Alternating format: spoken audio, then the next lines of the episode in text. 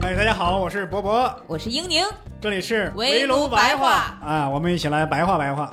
我们两个单口喜剧演员，哎，现在都叫脱口秀演员，要坚持一下，就人市场现在都都认脱口秀演员。那就咱们两个，就就俩人吧，俩人一起，主要是聊书啊、电影啊，跟朋友一块聊天，总之都是一些无用的小知识，希望你们会喜欢，肯定会喜欢。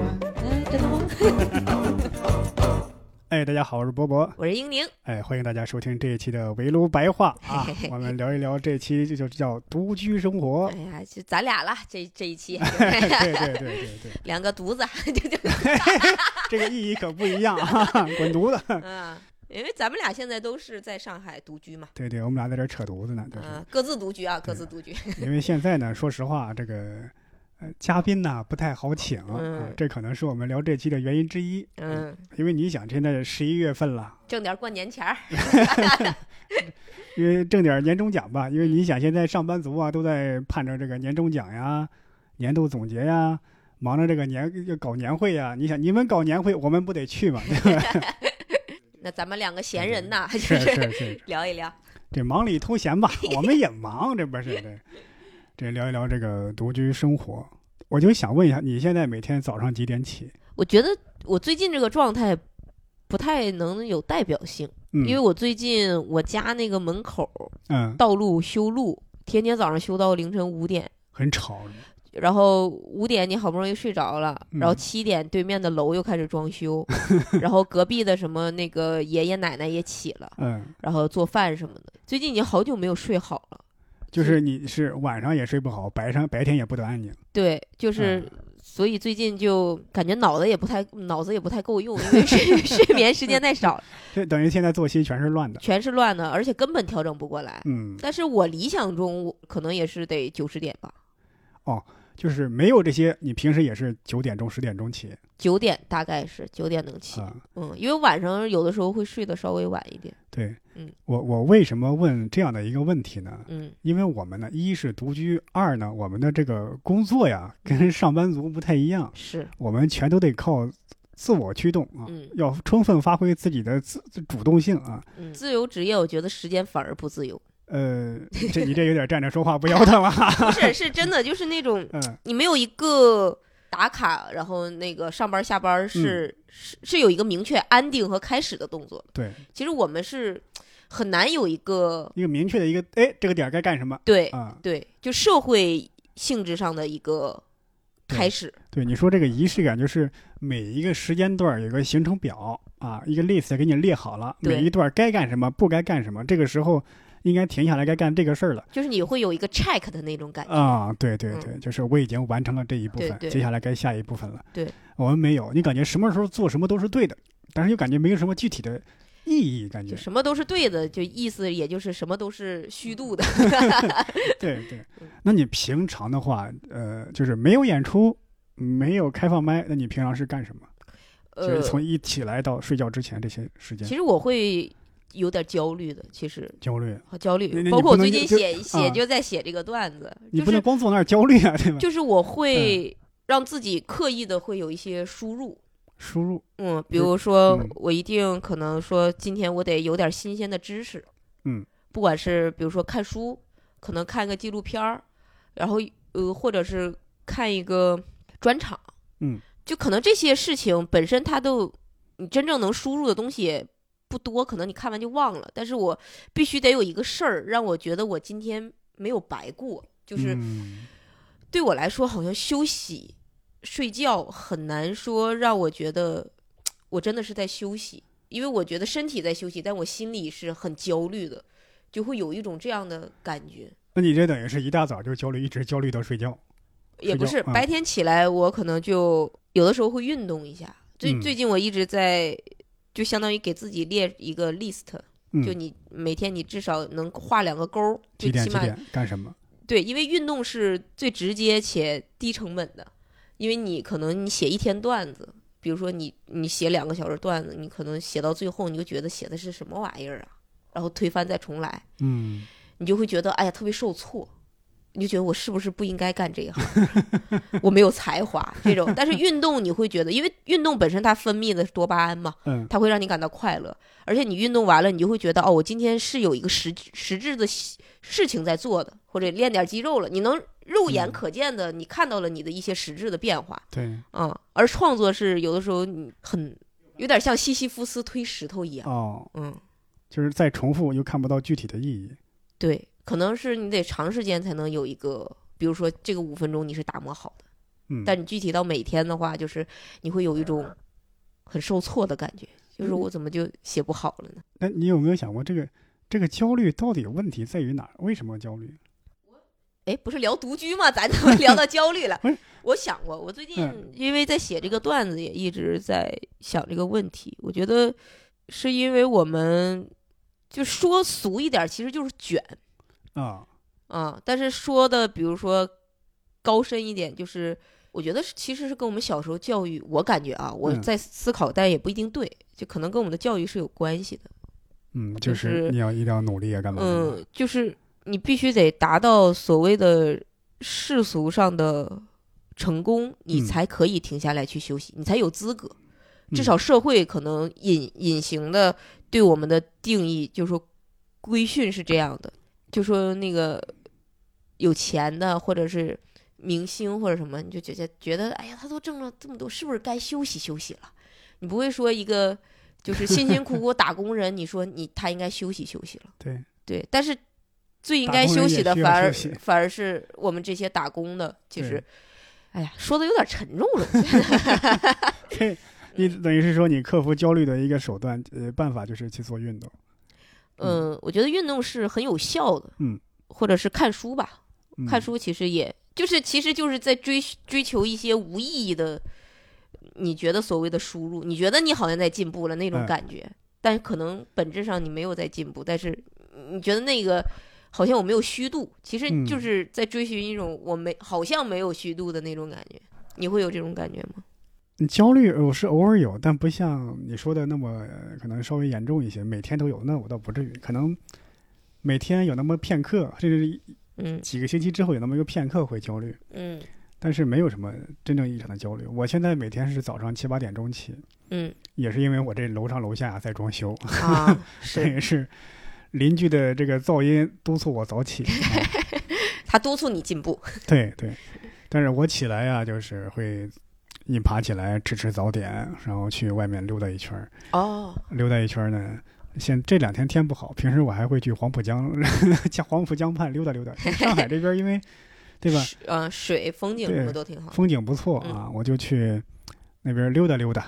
然后天儿好的时候呢，我这附近有那个绍兴公园嗯哦，我我那天就进去见见见到好些人在那儿坐着，在长椅上在那儿。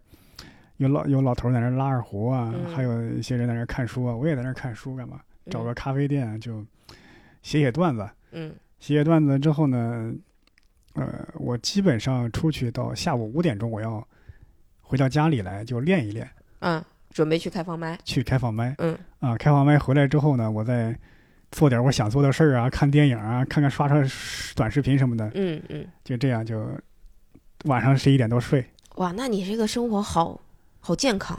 啊，以至于养成了一个生活习惯。现在我一到十一点多我就困晚上十一点。嗯。对，嗯前几天去厦门演出啊，嗯去子涵他们家玩儿，嗯，一群人就很热闹嘛。嗯一到十二点半，我我当时就在坐在沙发上，我睡着了。睡着。我说我太困了。嗯还有还有前天，前天去也是去朋友家里玩儿，他们几个聊天，然后有朋友就聊到他最近的一些心事儿嘛，嗯一些伤心事儿啊。嗯然后我也是坐在沙发上，我就睡着了，我这一个字儿也没听见。你说我这么平时这么爱听八卦的人，对吧？你我再问，就是假如你当初你选择独居的原因是什么？我选择独居的原因，对就是不跟其他人合租啊，或者干嘛，就是不跟朋友一块儿合租。我毕业之后不就是跟我那个同学一直住嘛，嗯我们俩租了两居室，然后到我来上海之前，嗯，都是我们俩一起合租。对，然后来上海之后，是因为你很难能找到一个，我觉得其实合租是一件特别亲密的事情。嗯因为你有的时候觉得这个朋友很好，你能跟他聊的很多，就跟谈恋爱是一样的。嗯，就是你们俩刚开始是有是能聊到一起去，但是如果真住到一起呢，你们可能会有一些摩擦，或者生活作息不一样，包括每个人的习惯都不一样。是，这种我是觉得，因为这种事情导致的摩擦，然后影响朋友之间的关系，对我来说是特别不值当的一件事情。对对，而且也没有说那种，我觉得可能，因为现在认识的朋友都是大部分都是做脱口秀的。嗯，脱口秀演员其实如果在经济条件允许的情况下，都喜非常喜欢注重自己的个人的精神世界，啊，对是吧？啊，对因为我们喜欢的是那种，就是忙完一天工作了，演出完了回去自己，比如说喝点小酒，看看电影，然后写点东西，特别不希望别人打扰你。因为嗯我之所以能跟我之前那个朋友合租，是同学嘛，因为我们俩就是从宿舍群居的生活直接过渡到了更少人数的群居生活，其实跟大学宿舍是差不多的。对就是你们俩已经有了就是上呃三年的那种磨合和默契，你知道我们俩就是不会因为这些事情吵架对，啊，所以你就会觉得呃跟他在一起住会比较舒服。但是现在你要再去挑一个脱口秀演员朋友一起住，就是会觉得你会有那种隐隐的担心，嗯，嗯是是吧？因为我原来呀跟一些脱口秀演员这个合租过，啊，啊是吗？哎呦，这你说的那些什么各种各种习惯不一致啊，有些什么点啊那些，我真的是历历在目，我就不说是谁了啊。嗯嗯但是可能有些朋友能听出来，就有一个原来演员跟他一块儿合租，哎，他那些作息习惯呀，那些生活的那些细节呀，说起来也不是什么大事儿，但有时候就说一点，他经常喜欢拿一个塑料瓶儿，拧开盖儿，然后呢抽烟，啊，然后嗑的瓜子皮儿啊，这个吃的果仁儿果皮儿都往里塞。我说那有垃圾桶？他不用，嗯。也不说给自己准备个烟灰缸，然后每次都是放一个大的饮料瓶，有时候甚至是两升的两升装的那种，然后也不倒。塞的全都是垃圾，垃圾，然后那个瓜子皮儿，而且那那瓶子又是透明的嘛，他有时候还啊刻意把外边那个标签给撕掉，然后就往那个桌上一摆，一进门一看雅观。就感觉那个跟宝塔似的，那个 托塔天王我是手里拿着，啊，然后他就在那儿看着我，但是我咱也不是说多么干净的人啊，嗯但是有时候你看着你闹心，对吧？嗯嗯你一天回来就看到桌上有个这玩意儿，那我觉得你应该挺能理解女生，有甚至是一些婚后生活的女生，就是因为男的抽烟，然后又确实是像就比如说你这个朋友这种，就是不太爱收拾家里的这种，嗯，你会替他收拾吗？当时一开始会。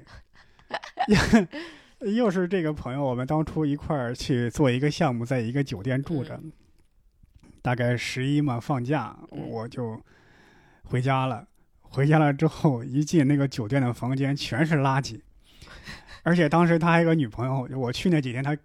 他女朋友来了嘛，嗯住在我们那个酒店里，两个人住在垃圾，坐在垃圾堆里，在那儿抽烟，在那儿聊天儿。啊，我说你们这这这太有情调了，坐在垃圾堆里，在这儿在这儿在这唠嗑。我说这这没有一个人知知道收拾，就 颓废浪漫，这是就跟那那个那个，我说美国的嬉皮士也不至于这样，对吧？还有就是他经常吃饭各方面就，你说真的大问题吧，也不是，就是他喜欢把一个两升的一个塑料瓶从中间锯开，然后呢吃方便面就把方便面放在那个瓶子里。哦 然后拖着这个饮料瓶，拿着筷子，我为啥？我说你为啥这么吃啊？他说这样就不用洗碗了，方便一点，有碗不用非得这样。就懒成这样，哎，就你你看着吧，问题你说这是什么大毛病吗？他也不是，嗯但你看着他就是闹心。嗯嗯哎，其实我挺好奇一个点的，因为女生可能打呼噜的比较少，嗯像你们之前在一起住的时候，嗯，呃，就会说因为呼噜声大或者啥的。我因为我不知道你打不打呼噜，就是啊，所以你们就还好是吧？不会因为这个而说休息不好或者什么的。呃呃，经常呃会会经常有人说，因为我打呼噜声太大，他们休息不好。对对对。就反过来 了，这是我上大学的时候就有这毛病。上大学的时候，经常半夜我迷迷糊糊，感觉有人在捏住我的鼻子和嘴巴，这这经常是这样。那那你会觉得独居生活之后比原来快乐了很多，呃，是比比原来快乐了，自由一些，啊自由。因想几点回就几点回。啊，对，嗯呃，因为还有一点就是在于，呃，我个人问题，我个人有点社恐，嗯就跟你这个合租的这个室友，嗯你这个关系有时候就很难界定，感觉似远非远，似近非近，是对吧？比方说你，我原来跟两口子一块儿合租，嗯呃，不是两口子，情侣嘛，男女情侣，嗯呃，我一晚上九点多我演出回来了，人家吃个夜宵坐那儿，要不要来一会儿吃点啊？啊，客气一下。对，你说这时候你是吃还是不吃呢？对吧啊，？对于你选择来说还是挺难呃，的。对，你是坐那儿还是不坐那儿呢？对吧？你觉得坐那儿吧，人家跟你客气客气的；你要不坐，人家一番美意，对吧？嗯只能就说，哎呀，不用了，不用了，嗯嗯，就那种。那你还是没做。对对对，我我这个眼力劲儿没那么差啊。我记得你早期专场还讲过这嗯种，是吧对对对啊？那你当时是因为你先租了，然后他们搬进去的，还是他们先租你搬进嗯，去？他们租不是他们等于类似于二房东了，往外分租。啊，那你当时租的时候就没觉得，没想到会有这种尴尬吗？当时图便宜，啊图地段之类的。是是，有一回是那个跟一对儿情侣合租，经常是这样嘛嗯，他们以为我出去了嗯，啊，因为我这个作息跟上班族不一样的，是，但是实际上没出去。有对吧感？觉这就是一个喜剧电影的一个桥段，完了，有时候他们俩会聊一些过于私密的话，完全不适合第三个人听，明白。甚至他们自己都不适合听。听自己的那个开放麦录音，哎呀呀呀，这这这有点太亲密了。我就不说太细了啊。嗯，能想象得到情侣之间的话，应呃，然后我这时候就憋了一泡尿，我想去上厕所，啊，但就在这个时候，他们俩说了点啥，嗯，就很尴尬。我就我要出去吧，就代表我听见了；我要没哦，出去吧，又憋得难受。哎呀，我现在都开始最后我就尴尬的脚想起了那趾抠地，个我那个朋友经常用那个塑料瓶啊，这还能 call back，这这这就很很难受。是，哎呦，哎呀，因为我现在是独居嘛，然后我之前回北京，就跟我那个同学，我又去他那个地方看了一下，嗯。然后他现在就是租了一个类似于，比如说一百五十平的房子，但是嗯他可能有三到四个卧室，然后每一个个就就相相相当于主卧和次卧那种，嗯。然后他租了租了其中的一个类似于次卧吧，就很小，然后就挺感觉确实有点压抑，嗯。因为厨房是共用的，卫生间可能分男女，然后嗯。他旁边是住了一对情侣，然后一共四个屋子嘛，还有一对夫妻租了一一个屋子，然后还有一个男生租了一个屋子，然后他租了一个屋子，就我去他那儿待了一天，确实不自由。嗯，因为嗯，你要上厕所，你得你得听，对对对对吧？？你得听声辨位有没有听人？听这个有没有人？对然后而且大家彼此之间其实心照不宣的，就是甚至都不想见面，嗯，就是哪怕都住在同一个房那个产权房里面，是是，你们拥有的是同一个产权，对，然后但是彼此之间就是还是觉得，哎呀。我我要是完全不认识你，我就不完全不想认识你，不不不不想跟你有任何的交流。对对，哪怕我比如说我听到他上厕所了，然后出来了，可能进厨房了，我都要等他从厨房回到他卧室的门，听到我要听到他那个卧室门关上那一下，我才想出去上那个厕所，嗯，就是完全都不想打招呼，会有那种感觉是是吧？对这种感觉就很尴尬，就是你嗯们在一个地方住，然后又经常碰见。你想这个地方就这么大，对对吧？你怎么可能不碰见谁上厕所谁去厨房，谁出门了进门了？是，但你又不想打招呼，因为跟这个人没有什么太大的交集，就仅仅是我们那个一墙之隔住在一块儿，但跟你也不认识，而且就我感觉就练的听力都特别的好。那 GRE 一分一定很高啊。对我朋友那个朋友跟我说，说我都知道他今天又做什么菜了，他切那个东西的声音什么什么，切的挺脆，应该是芹菜，跟我开玩笑是吧？对对，你说这个听人上厕所，这个真的是，有时候还会发生那种情况，你感觉这个厕所门啪开了，嗯，要出去了，就等这一刻，你一看见啪，你一开门，对面也开门，俩人谁先上，是对吧？我我是在那儿待了一天之后，我才深刻的感受到那个成语什么叫隔墙有耳，就是我跟我朋友聊天的时候，他都他都会在门口因为那个他租了租那个次卧非常的小，嗯呃，那就呃，我感觉能不能有十平啊？感觉也就嗯十平。然后他都就是我跟他聊天儿，他都怕别人听见嘛，因为门又嗯不怎么隔音。他想了一个办法，他就把那个手机放上一些音乐，然后堵在那个门口底下，就相当于盖过我们俩聊天的声音。对嗯，哦，这种经历，我真的是一到北京，从那之后说话声音都特别的小，再加上我本人又社恐，有点腼腆，声音就越来越小。就是因为 跟一开始跟人住河段，住住隔断，嗯，哦，那那个隔断真的是能让一个人大嗓门变成那种文字的声音。你你隔音特别差对。你经常能听到旁旁边呃四处传来的那种声音，嗯，就是有有有这样的一个问题。对，我觉得可能像咱们，比如说为什么喜欢独居，嗯，也是因为安静，对对没有人吵到你，对，嗯，谁能想到又赶上装修呢？对 我加上这个，你说合租吧，你得挑人，有时候还是我想起、呃、另外一对两口子，嗯他们俩的关系啊，咱不好揣测啊。那个男的呢，我记得有一回进去，他在磨一把武士刀，啊，就那种日本武士那种刀，嗯，在磨刀呢，还跟前晚上跟他媳妇儿吵架。我的天呀，他这个磨刀是个人爱好啊，跟跟他这哦说要什么作案要行凶这没有嗯关系。问题是当时他一边磨刀啊，那个桌上放着一束花儿，嗯，我菊与刀这是干啥呢？这是 喜欢日本文化这是。啊啊当时我正准备回卧室，然后这个男的跟我说了一句话，就让我吓吓得这个心惊胆战。他说：“嗯哥们儿，你这花该收了啊，你得得，啊。你的花，”问题是他不是我的花，他老婆买的花，嗯，到现在都不知道那我不知道。哦，然后我就愣了一下，我说：“如果是他老婆买的花，他不知道吗？那肯定不是他老婆买的呀，或者也不肯定也不是他送的呀。如果他送的，干嘛要买呢？嗯，然后后来你怎么，他就以为是我的花儿，问题他也不是我的花儿啊。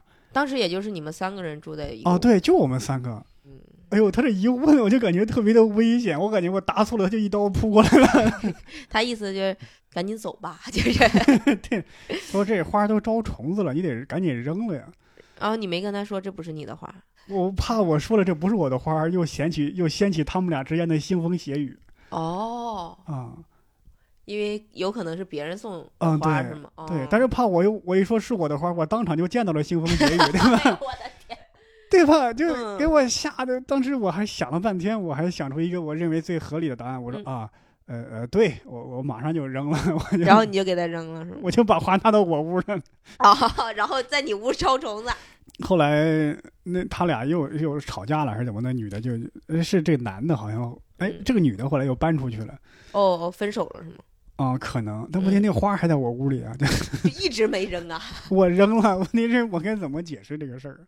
嗯，那等等对，他我本来想省掉麻烦，结果带来更多的麻烦。哦，是我觉得合租的时候会有这样的问题，对，所以有时候我在想，我就看现在在看《老友记》，我就觉得嗯其实《老友记》里面也探讨了他们生活习惯不同，比如莫妮卡特别洁癖，对，有一集菲比就是特别，也是这种尴尬，就是你很难跟他说这个事情，嗯。就建立在朋友的关系上，对，然后你怕说了呢，又影响你们的关系，然后他不是就是实在是忍受不了莫妮卡的那个洁癖嘛，嗯，然后和强迫症，比如什么东西必须放在哪儿，然后菲比就自己偷偷的住了住到他奶奶家的房子了还是什么，我有点记不清了，然后偷偷的把家具都搬走了啥的，然后但是也不敢跟他说，不敢跟莫妮卡说他已经搬走了。然后每天早上还再回来，就假装他刚从，还从他那个卧室里起来。这太折腾了。对，哦老友记》其实我其实我《老友记》其实我没有怎么看过，嗯，但是他们那几个人都是住在那一个大的一个房子里，是吗？都各自有各自己的卧室。呃，老友记的人物关系你应该知道是吧？也不一，呃，我就呃给你简单介绍一下，就是 Joey 和 Chandler 是合租，嗯然后就是室友嘛，一人租了一间卧室，就租了一个嗯房子，一人一个卧室。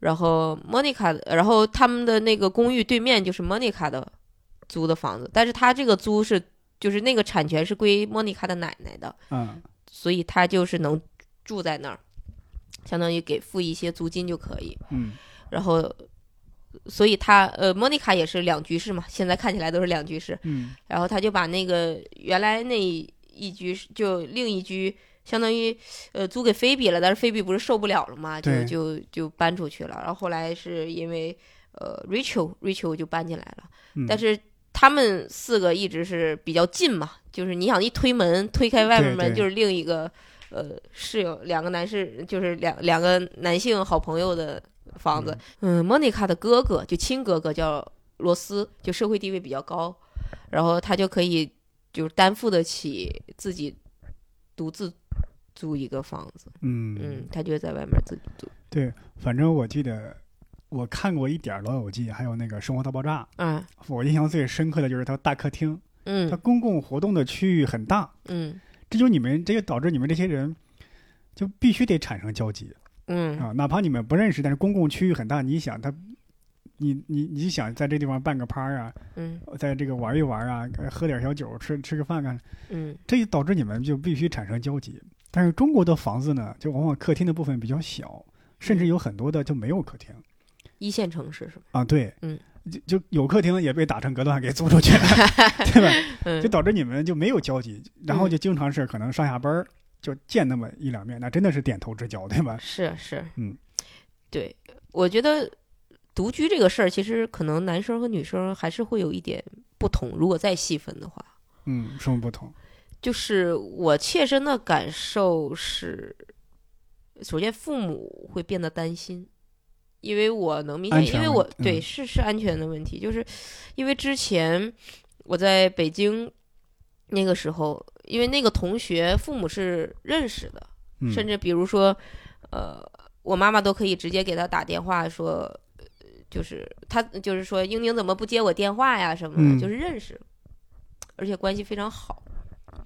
但是自己就是那个时候，我妈就不会太担心我的人人身安全，因为我嗯。那个朋友，如果我这边忙或者正在演出接不上电话，我那个朋友就会告诉我妈妈，因为，我那个朋友是知道我的行程的，就会告诉我妈妈说：“阿姨，你放心，他在演出呢，可能是在台上，他没他他他没法接，他一会儿应该就给你回去了。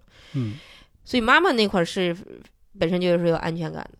但是我独居呢，现在就是我周围的人他不太认识，甚至他会担心你一个女孩子在外面，你又不在父母身边，周围也没有说哪个朋友是他认识的，他会担心你的安全问题。尤其像我们演有的时候演出完会比较晚，然后他会对女女女孩子、女性这种会有一些天然的担心，因为他他会看到一些社会新闻，一看到新闻就在讲，哎呀，我我闺女还在，对他，啊他会自动带入，就是说，哎呀，我闺女会不会遭遇这样的事情？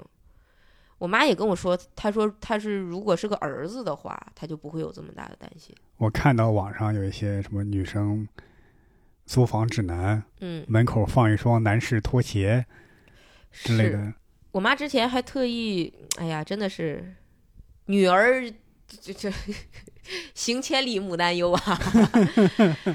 对，我妈会搜一些东西，就是搜这个独居女性指南，嗯会发给我。我以前都不知道我需要注意这么多，因为我是一个比较神经大条的。嗯然后他就给我发那个文章，我仔细看了一下，我觉得哇，原来需要注意这么多。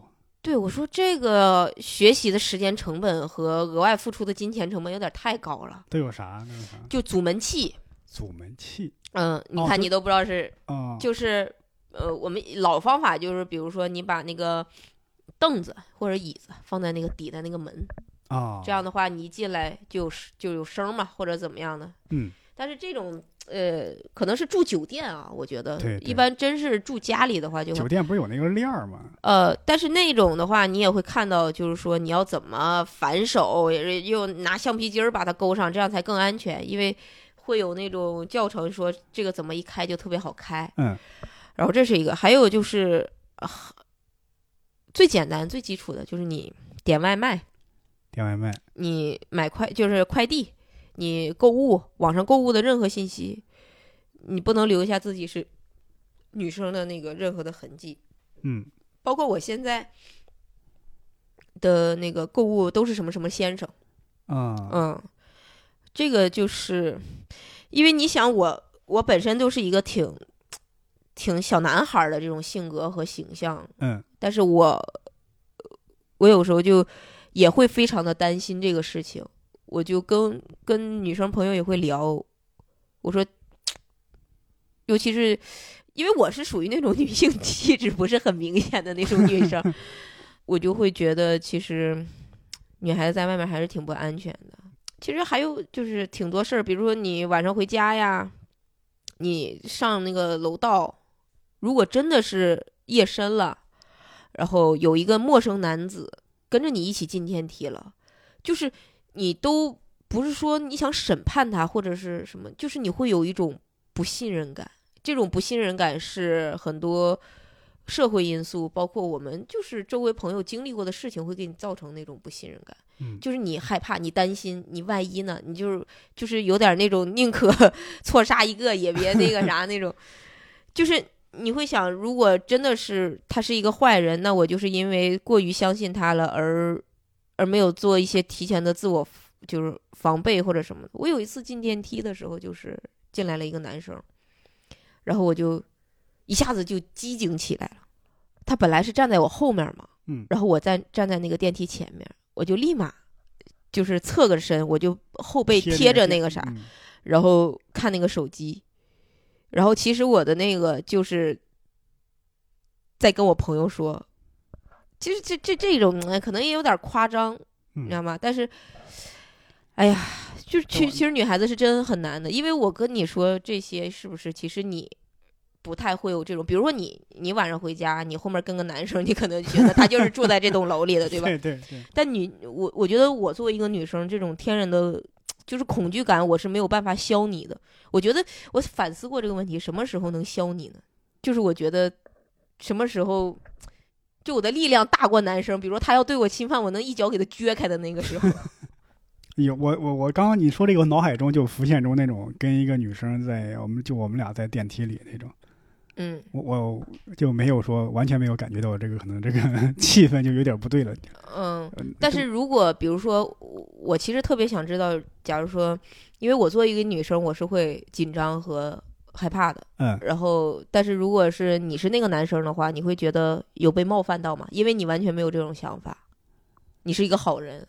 呃，没有啊，因为呃，你嗯看我，你说这个完全第一我没有意识到，第二我在想，他可能确实女生她心理上会感觉到这是一个威胁，但是她有这种防备的心理，我觉得这也很正常。那我在嗯站在旁边，她也没有说要打电话报警要抓我，对吧？嗯嗯。没有，对吧？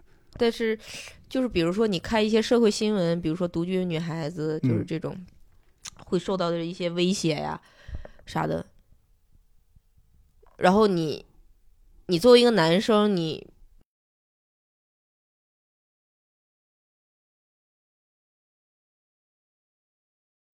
嗯，你发现好像就是每当出现一个这么大新闻的时候，就是女生可能会对一个对陌生的你会产生一种，比如说敌意或者怎么样。你那一时候是会去恨那个男生，还是觉得会觉得，嗯，哎，呀，为什么我要遭受这些？我又没做错什么。这个分阶段啊。嗯第一，首先那些女生租房指南，我在网上我我可以说是无视。你说白点，完全真的是无视。我第一，我完全不看；第二，因为跟你没有任何的啊、对。第一感觉跟我没有什么关系。嗯呃，第二呢，我有时候会感觉这不就是个小概率事件吗？这真的，哦我下意识反应是这个。我知道嗯可能有些这个女性朋友说你怎么怎么，真的，我下意识反应这就是个小概率事件，嗯，因为我我没办法真正意义上的感同身受。因为因为我对你就挺了解的，我知嗯道你是嗯个好人，对所以我们 真的是我们就是在探讨这个问题嘛，希望观众朋友也会爱伯伯啊，伯伯真的是个好人，第第三呢，你说这个散布出敌意，呃，你看你刚刚说那个坐电梯的那种戒备心理，嗯我就没有感觉到，我这么多年我没有感觉到，意思就是说，可能他有敌意，但是没有到这个敌意冒犯到我的程度。但我觉得那显然他不是真正意义上的敌意，就是他的一个防备心理而已。我觉得你好的一点就是，比如说咱们俩现在在探讨这个问题的时候，你会嗯愿意去学习，甚至去理解。而嗯而我其实接触很多男生，他们会觉得，嗯，他们给我的感觉是啊、那那不是所有男生都是这样，你知道这个其实是让我，就他们很怕，就我我们可能只是想聊一聊彼嗯。此的想法，因为我我能理解一个男生他从小生长环境，他就很难能理解到真的做到所谓的感同身受，对，对吧？甚至你想我，我前段时间看了一个话剧，就是那个网上的是一个英国西区的话剧，现在在嗯。B 站上还能看，叫《初步证据》。嗯，他讲的就是一个，就是那个女主，就是演《Killing Eve》的那个朱迪·科 r 就演那个小变态的那个。嗯嗯她她的设定就是一个律师，然后她刚开始做辩护的时候，都是给那些男人男生，就是施害方做的辩护。嗯，然后但他大多数就是在这种侵害案件当中，他都能代理赢，是因为那个原告，也就是那个受害者那个女生，嗯呃，会在提供证据的时候出现言辞不一致，甚至头脑混乱的现象。可能比嗯如说，呃，他说，请你重申重述一下那个当时的那个案发是什么情况。然后那个女生可能会在某些细节出现了不一致，然后他就揪住这个，就说你这个很难作为法法律证据链条上的一个证据，因为细节，我们对，因为嗯我们法律要求就是严谨，你这个嗯不够严谨。然后直到出现一次什么事儿呢？就是朱迪·科曼演的这个律师，嗯他自己受到了他好朋友男性朋友的一次侵害，然后他打这个官司打了七百八十二天。嗯然后，因为他那个朋友呢是类似于级别比他高，然后甚至跟皇家律师都有一些联系，然后是一个呃类似于法律世家的那种，而他自己是一个小镇做题家出来的，考辛辛苦苦考出来的，他就觉得在权力上我已经很难能打得动他了，但是他还是要努力去把这个案子弄下来。就是赢掉，所以嗯他请了一个律师来替他代理。然后他最后做结案陈词的时候，就是他为自己说那个跟法官说那个话的时候，就说：“我以前在这个每一次来这个法庭，我都是作为律师，我为了这些被告而去做这些辩护。我知道在法律上，受害者会出现言辞不一致的情况，我甚至用这个作为抓手赢了每次的案件，但是是因为。”我没有经历过这个事情，我经历了一次之后，因为他中间会讲他自己头脑混乱，然后说的话也言辞不一致，他就说我自己作为受害方亲亲自经历过一次这个事件之后，我是明白了法律的体系，就是说英国那个法律体系是一是因为是由以前的男人制定的，嗯。男人在所谓的在就是性侵案这种法律条文的制定上，他是作为一个冷静的、理性的、高高在上的制定者，他没有说他能作为一个受害方，他能感同身受，因为他自己作为一个受迫害的人，他是又拥有足够多的法律知识，甚至他在发生之后，他就想特别想洗刷自己身上的那些屈辱感，但是他当时就就知道说，我是一个律师啊，我不应该保存这些证据吗？我为什么要洗澡？嗯他就在做最后的陈词的时候说，因为你们很难能理解女性在受到迫害的时候，你很难再复述那个案发场景，你的大脑可能会有一种自动保护机制，是生理层面或心理层面决定的。而你们制定这些法律的时候，你们是从来没有经历过这样的剧烈的伤害嗯导致的这种头脑混乱，甚至言辞不一致。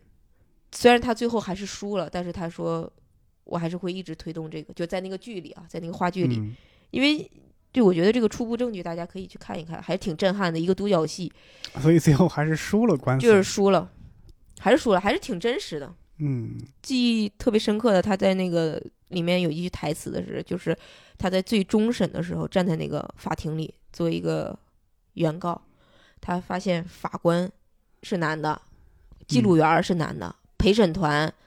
他当时都想到了，因为那个对他施害侵害的那个人，因为他有关系，他会有关系的话，他可以挑陪审团的男女比例。嗯如果男的多的话，他很难能赢。结果他发现，真的大多数陪审团，大多数是男的，然后只有一个法警是女的。哎呀，还是看完之后还是真的挺震撼的。是是，我回头我也看一下这个嗯初步证据这个剧。对，就是讲我们当下，嗯、女性面临的一些困境，而且英国，它这个故事背景是发生在什么时候？一九八几年嗯，好像是，一九八几年，我我有点记不清了，因为它它没有好像就是年代是模糊的，是吗？对那应该就是一个现代的、当代的一个故事，就离我们当下不是太远。对，因为他这个剧的编剧就是英国的律师，就揭示我们当下的一个女性面临的一个司法困境。嗯因为当时我记得希拉里，希拉里就曾经有他类似的这个角色。希拉里当年是律师，嗯就替那些原告、替那不是替那些被告辩护，而且还打赢了。是是，而且他在那个法庭上那些话，就有点儿脱离于法律之外，在嘲讽那个原告方一样。这也嗯是他一生的一个污点。污点之一。对，但是他这个剧，我觉得之所以好看，是因为他也给足了他作为一个律师，作为一个女性律师，嗯为什么说他很难，就是他没有站在那些被告那方，嗯，因为他们律师就法律有他们法律的精神。是嗯，我觉得这个细节做的还是挺挺丰满的，就是他这个人物。对，而且嗯。我我在想他，你刚刚复出那句台，他那些台词，我觉得写的非常好，就在于他没有简单的说，因为法律是男的规定的，所以就是有问题的，嗯。而是说男的他那种客观的、冷静的、理智的思维，他脱离了一个人的真实感受，嗯而不是说因为你是男性思维，所以你是错的。嗯而是说你的这个思维在这个方向，这个面对这个问题的时候是有缺陷的，不够全面的。哎，你说的这个有缺陷呢，也是他的台词，哦，伯伯还是很能共情的我。我我觉得这个是这个思维很可贵。嗯，对，就因为我在看很多包括女性主义的书的时候，嗯，这个观点我还是头一次听。对，嗯呃，他不是说简单的搞那种二元划分，对对你的性别导致你的想法是错的，而是说你是有缺陷，你是有全面，你是你是有缺陷，是你考虑不足，而不是说你的考虑本身就是错的。对对对，嗯，是不是聊的有点沉重了？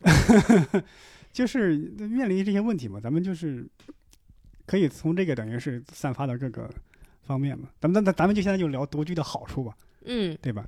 对，往回拉一拉啊，呃对对对，对。开心一点，开心我。先说啊你，先说。第一个好处呢就是自由，嗯 自由这个自由包括很多种，包先说两种吧。第一种就是没有人打扰，嗯，没有人跟你抢厕所，对吧？嗯？这是最宝贵的。你想，对吧？你咱们应该面临过这样的场景，哪怕你自己生活在自己家里，嗯，也有这种，对吧？你这边要 拉肚子了，那边谁谁谁站着不出来，对吧？对对，就是你每天早上你起来，哎，我你看我现在我会买一束花儿在花瓶里啊啊，虽然这伯伯时候已现在生活可有情调了。放了快三周了啊，这不 这不会招虫子吧？我一会儿。然后早上起来，我在我这个小阳台上啊，这个泡一杯开水，我现在就喝开水，然后稍微看看书，写点东西。如果不是噪音的话，我就一早上就在屋里过，然后再出去了。嗯嗯其次呢，就是没有人逼你，没有人催着你干啥，对吧？因为咱们现在尤其是一些还在家里生活的一些学生啊，干嘛，他肯定会觉得，虽然我家人在关心我，但我嗯真的不想被每天这这耳提面命，你该干嘛干嘛，每天早上被拎着给起来。现在没有人叫你，你自己安排自己的生活。嗯就是你看电影，你想看啥看啥，对吧？嗯，想干嘛干嘛，在家里这种自由，这种不受打扰的自由，这种任意选择的自由，这尤其是这种上卫生间的自由，嗯，无可取代，真的是对我来说好的一点就是对生活更有掌控感。掌控感。嗯，比如说，你想小的时候，你想邀请朋友来家里玩儿，哦，你要经过父母的同意是，啊。你说妈妈能不能啊？妈妈说不行，那说好吧。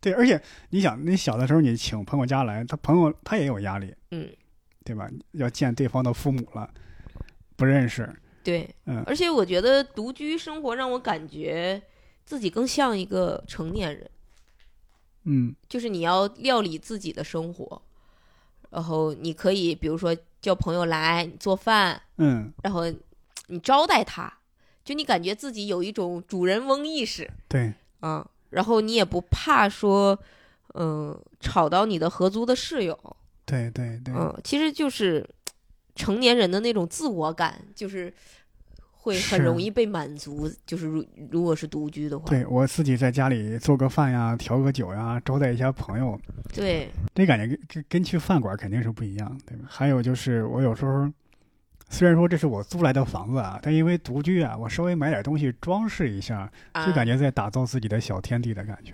对对，我我我现在有时候就会琢磨，我收拾一点东西，我这个地方放啥，那个地方放啥，要不要买买买盆花就摆在这儿啊？我这个东西应该放在什么地方？嗯这都得我有时候经常会琢磨一下。嗯你原来群租的时候，我就不会这么考虑，对吧？就这么一间卧室，它 能能有多少东西？我还在在考虑这些东西，就不用琢磨这些东西。是。哎呀，聊到这一期，因为是咱昨天定的这个嗯，主题嘛，恰好其实最近我就在看那个三联三连，二零二一年出的一期一一期期刊杂志，他就讲的，他那个封皮儿就叫《一个人住：独居社会的自由与孤独》。哦，你专门为了这个买的这一期三联啊？不是不是买的，是因为我最近因为子涵不是从上海搬到厦门嘛，啊，他家里有好多杂志完全没有拆封，然后我说，哎，我我就拿回去看看吧，对。当闲书看。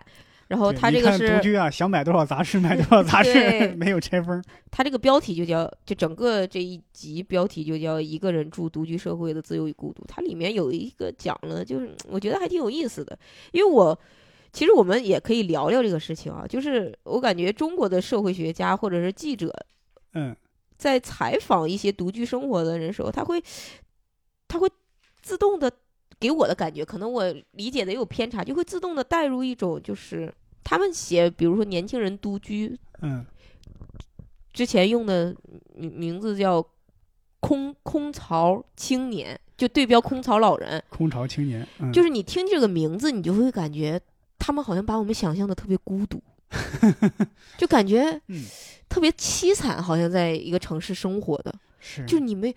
就是默认了怎么独居就没有朋友没有家人，好像是那种感觉。然后我看到中间采访的这个时候，我心里是有点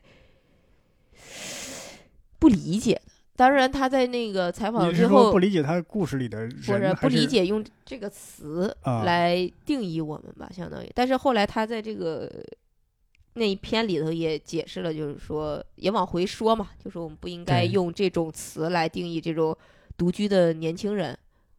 然后就说我那个社会学家说，现在可能应该换一种词了，就应该叫独居的年轻，就独居的年轻人。嗯然后，嗯，它里面还有一举了一个，有一个叫什么，呃，克里南伯格，他写了一篇叫《单身社会》的书，呃，嗯写了一本叫《单身社会》的书，是一三年写的。因为美国独居可能是比我们有有这种个人主义和 独居文化，对，是比咱们要早一些的。肯定的，嗯，英国可能更早。你看，福尔摩斯就是独居，哦，他交不起房租了，才才邀请 华生这个室友，嗯，也跟咱一样，哈对对对，没钱了都合租。后来华生结婚了就搬出去了嘛，啊又是福尔摩斯独居了。对是嗯然后他就在那个《单身社会》的这本书里写到了说，独居女性比男性数量多，这个嗯点我还是头一次听，为什么？因为他说说女性更能独自生活，更能独自生活？嗯、他说不仅是因为女性的平均寿命比男性长。还有一个原因就是说，从社会学的角度，就是通常女性是要比男性更善于社交的，是更容易创造和维持一段关系的，无论是亲情还是友情。哦，就他会更擅长经营一段关系。就是我不用靠呃跟别人合租群居来保持社交圈儿。嗯，然后说，因为他又给了一个新的观点，就是说男性在婚姻中所得到的关怀和支持比女性要多得多。所以很多女性在丧夫之后就不想再婚，就哪怕是自己住或者怎么样的话，啊，是因为她知道如果再结婚的话，还是会做同样的事情，就是那种我我不想伺候人了。啊嗯对我伺候我自己。对他这里面写了挺多，还挺挺有意思的新的，没有挺新的观点的。社会文化经济发展到一定阶段，好像是独居是一种必然，他这里面给的嗯、论据是是，你、嗯你看人类，当还是当猴儿的时候就是群居，对吧？后来有部落，部落就是一群人，对吧？对，然后慢慢有家庭，家庭现在就是现在出现了这个独居，人类历史上所没有的嗯这种生活。在你看，我记得在以前的那些古代的小说里啊、诗文里，一般独居的人都是那种失意的隐士，或者一些比较怪的疯子之类的，基本上都是游离于人类正常社会之外的嗯，这样的一个人。那鲁滨逊那就是独居的，对吧？啊，那还有星期五呢。啊，那后来才有的嘛，对吧？后来怎么？因为鲁滨逊变穷了，所以得找一个合租室友。对，那他，有星期五，一个岛呢，对吧？嗯，是那时候已经很富有了。他是，那现在等于是独居的话，是是是人类历史上前所未有，而且是一个现在越来越大多的一个现象。嗯，我刚刚看你刚刚说那个他那个对这个独居的人的定义的时候，我会在想，我认为中国相比于这个这些英美发达国家呀，它相对来说是有点落后一些。哦，对他这个杂志我忘了嗯是哪一篇采访里面，他也嗯采访了中国的社会学家，然后我忘了是采访哪一篇里面，他就说说，呃，独居是发达国家和发达国家的一种，就相当于新型的生活方式。对，然后，但是这几年呢，通过社会学的调查，也是就全球范围内的，说中国和印度现在是独居的比例数越来越高了，就是嗯。逐年、逐年增长。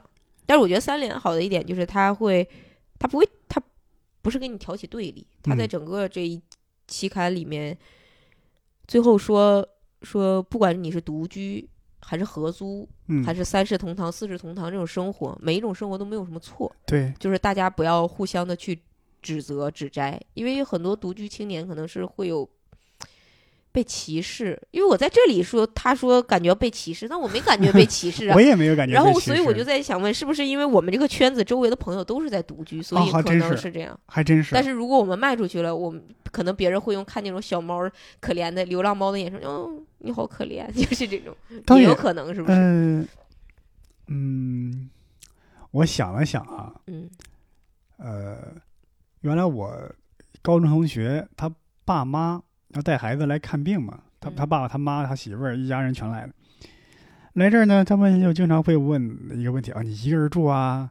会然后会问到这这会不会那什么什么，呃说的难听一点，就死在屋里没人知道啊？啊，因为他们可能因为在老家住嘛，甚甚至可能三代同堂都有，嗯呃四代同堂之类的，就就是可能有点理解不了。嗯但是这个就是好奇，但不是说有恶意的那种。嗯我觉得这个我刚刚说落后的一点在于什么呢？在于这种呃独居的情况现在已经有些年头了，但是他们好像还当一个非常新鲜的事物一样，嗯，就感觉啊，咱们现在呀有一种舞步叫 disco，就是那种感觉，就。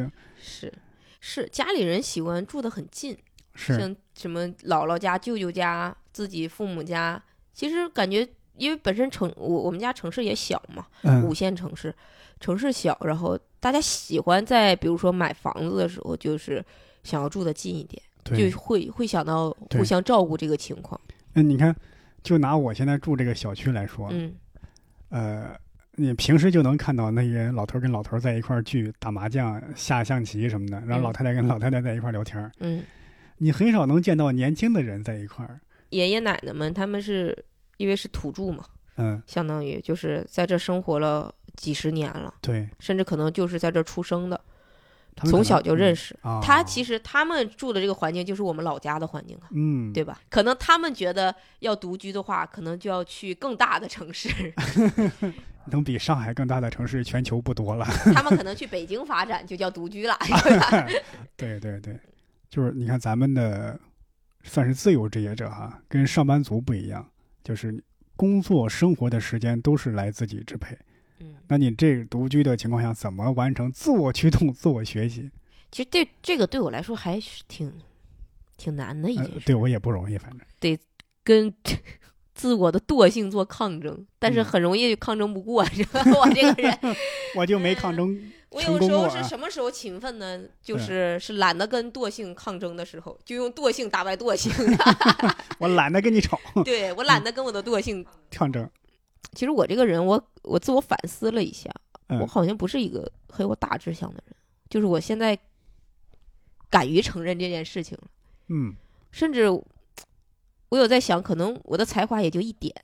我觉得我现在最近的心理状态就是得让自己去面对这件事情，就承认自己不行，不够努力，或者就是这种，然后反而会觉得呃可以慢慢努力。我大概能理解，什么置之死地而后生。对，我觉得我我好像每一次就是认真努力的时候，都是想要逃离原来的环境的时候，嗯会非常的努力。比如说高考，然后考研，这个时候就是那你再读个博吧，现在。好像还是跟学习有关，就是得完成一个目标，就是我才会有动力。嗯，嗯，问题是你现在生活的是一个不是校园环境了，都不是一个打卡上班的一个环境。对我，我好像已经很多年没有说那种我要赢的那种感觉了。嗯但是，比如说今年我可能会有一点这种感觉，可能因为自己输了。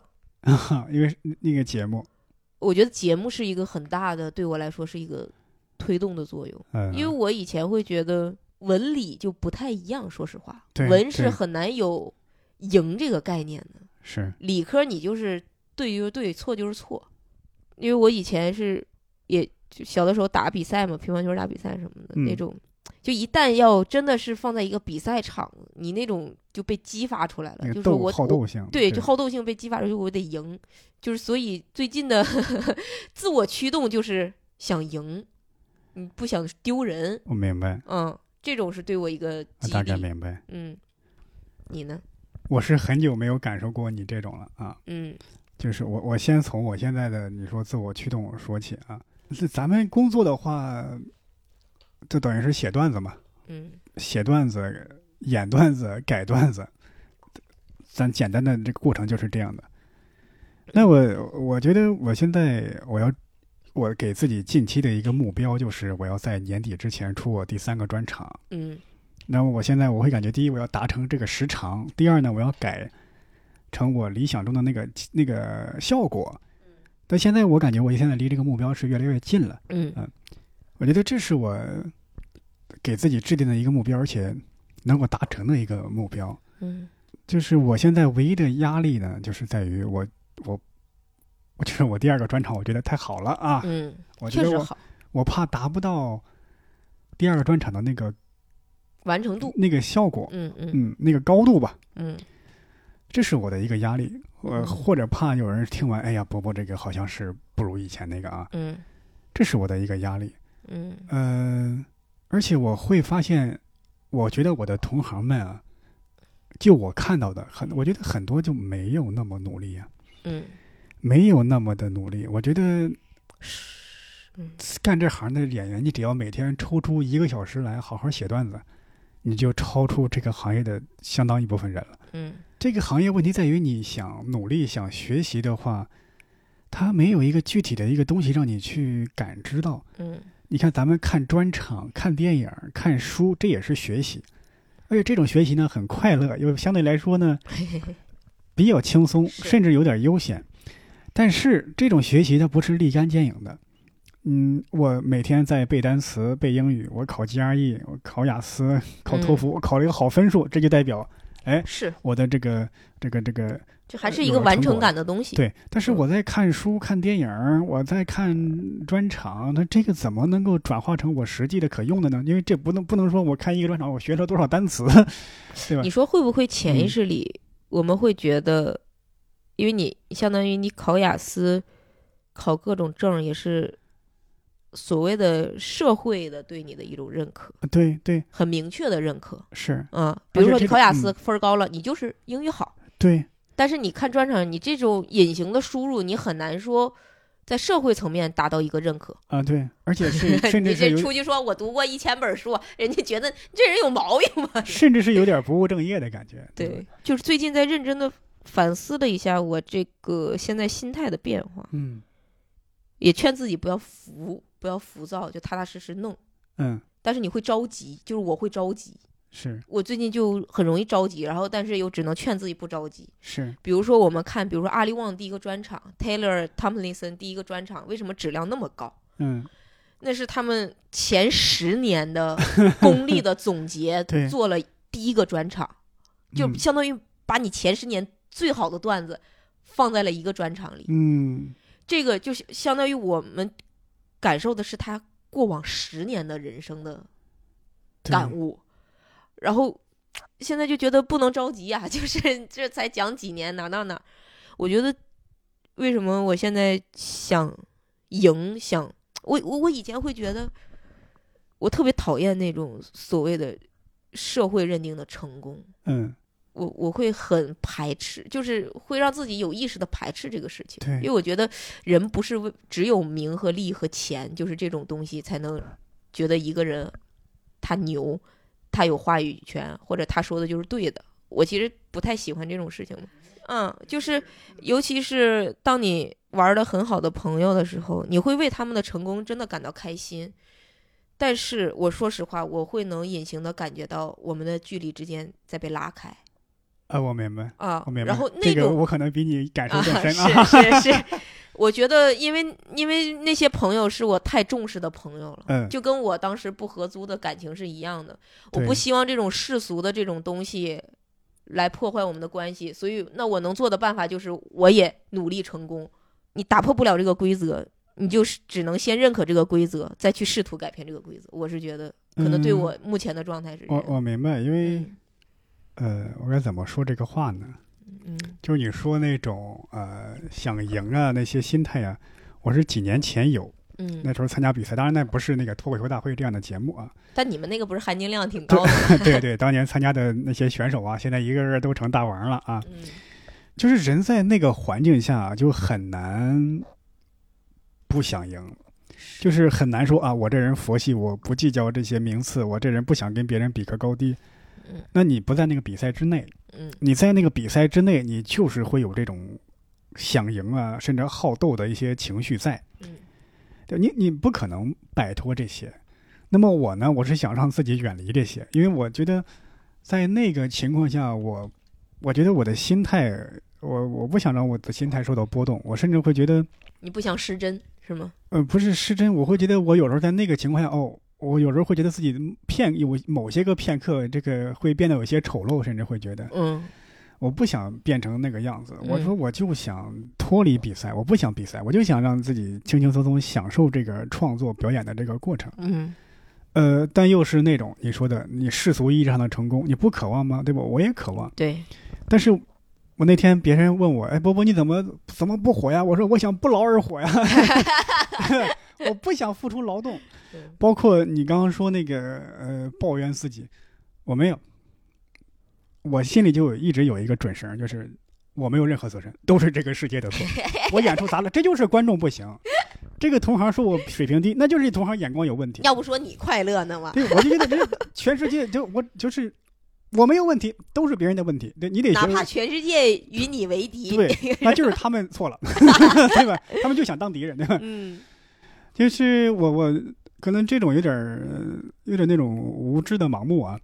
但是我就想起那个有一个电影叫《新不了情》，刘青云刘青云演的。嗯嗯呃，刘青云演的大概是一个已经干了有几年了，类似于一个中年的一个比较落魄的一个音乐家。嗯他有一天碰到了一个，呃，已经是有一定年岁了，得六七十了，一个，呃，一个一个老头儿，嗯就是玩爵士乐的，吹小号好像。嗯那个老头儿就跟他说：“听说你最近过得很不顺利啊，说年轻人不要怀疑自己，机会多的是。”然后说这么一句话，我一直记得，嗯说我当年也是有很多机会我都丢掉了，但是呢，我至多埋怨自己运气不好，我从来不会否认自己的才华。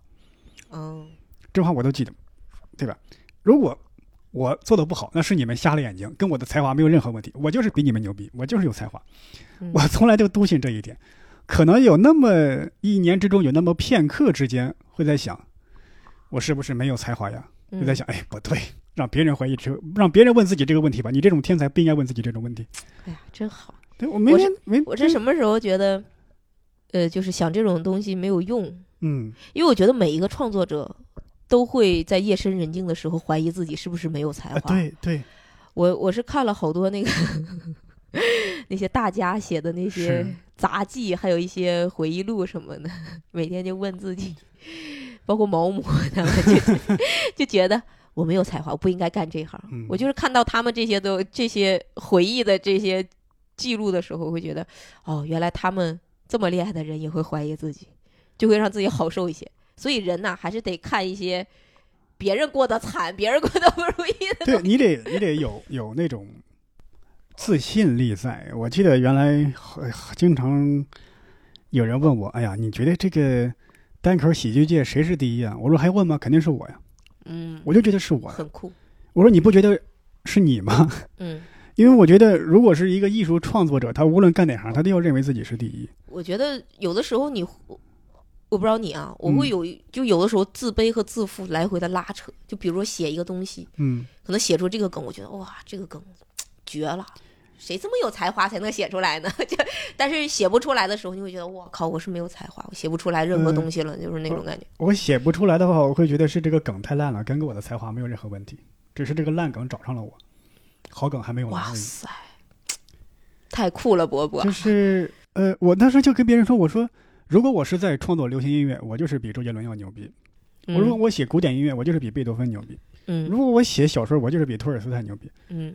只不过是我这时候还不如他，或者我这个点发挥的不如他，他那点他取了巧了，我会这样想。嗯。我不会想哦，我写流行音乐哦，我就是好像就是不如周杰伦，我好像就是不如李宗盛，我就是不如贝多芬。嗯。笃定的认为我就是行，我就是行，你得笃定的认为，就是因为我们这个，说实话，就是艺术创作的一个东西，是先有艺术后有评论。嗯你为什么让把别人的评论看得那么重要？为什么不能先能先给自己来个评论？就是一开始你就说这不是好的，没有，他们没有资格评价我。嗯我写出来的东西，我认为好的那就是好的，嗯，你觉得不好那是你没有接受而已。我可能应该换一种方式让你去接受。艺术家是需要一点这样的气质，就像周杰伦当年就说说我我写的音乐，我就在音乐里面，我就觉得我是王者，嗯，哪怕他当时还没被认可的时候，但是他他就知道他自己写那些东西是好音乐。对呀、人有时候你得，你说是自信力也好，说得吹牛，你得先吹呀、打脸了无所谓，你总得先吹出来呀。嗯如果有一天你成功了，说你看他当年就是这么自信，对吧？你如果当年就很自卑，那那 我觉得有没有可能是因为艺术创作本身就是痛苦的？如果连这点自信力都没有，很难度过那些哎难熬的岁月，就留下来的其实都是有才华且坚持够久的。可能是这样，就是，呃，艺术跟你说写段子啊，甚至写歌啊、写诗啊这些，就是我把我的所有的精神力、我的一个想法、我的一个创意就融合在这里边儿，等于是说我的所有的我的能能开动的智慧，我全开动了。嗯哦，如果这时候你说的不好，他被彻底的否定了，那会觉得我这个人存在的本身就是错的，嗯我的想法就不对，我的想法就不应该冒出来的，这个成了这样的一个问题了。所以人有时候他的东西创作出来不受人认可的时候，他会特别难过，嗯对吧？就好像有些人拍电影遭遇了评论家的痛批之后，他会很难过，他甚至反击。为什么？因为他觉得自己的所有的想法全部被推翻了、否定了。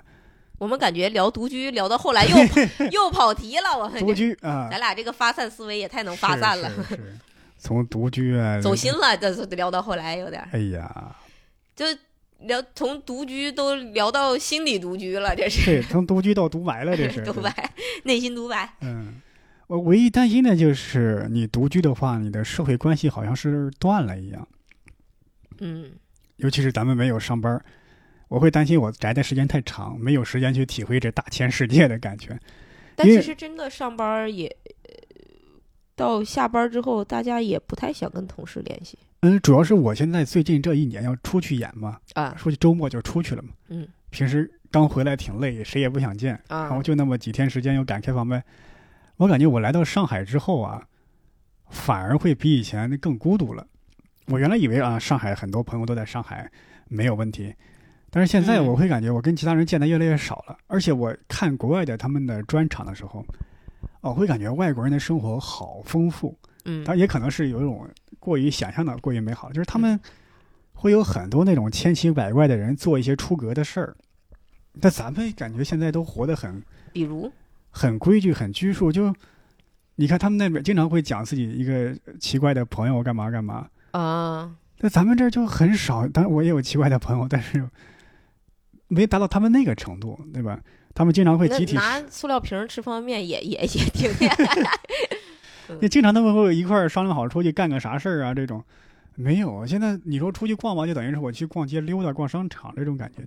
觉得这个生活太平淡了，我会觉得，大家特别不敢闲下来。现在呃，你会吗？对，因为你想，咱们周末相当于要赚维持生计的钱，嗯，周内你要去写新的东西，就是要维持那种你能赚维持生计的钱的段子，对吧？是是，写新的，然后那你说什么时候我们能出去呢？好像比如说你，嗯我不知道你有没有这种感觉，就是你拿两天，比如说两到三天去上海周边的城市玩一下，你会嗯挑哪几天？哪几天嗯我可能挑一二三二三四这样的。嗯。但是你看，一周可能因为最近上海开放还刚恢复，你就相当于失去了一周进步的时间，是，会不会有这种焦虑呃，没有，啊？好嘞，我原地踏步都胜过他们每天进步。哎呀，好嘞，好嘞，对吧？你得有这种心态，对吧？嗯，嗯，聊的有点深入了，咱这今天，深入浅出嘛，对吧？OK，那咱们这期就到这儿就结束。嗯，希望大家都开心，对的，希望大家开心啊！嗯，好，感谢大家收听这一期的围炉白话啊！如果想加我们这个粉丝群呢，因为我看到有网友在问，啊，可以添加我们的小助手“喜翻喜剧一”啊，就喜翻喜剧的全拼，数字一的一，喜欢喜剧一，哎、下回把你拉到我们的这个粉丝群。好，感谢大家收听这一期的围炉白话，我们下期再见，拜拜。拜拜。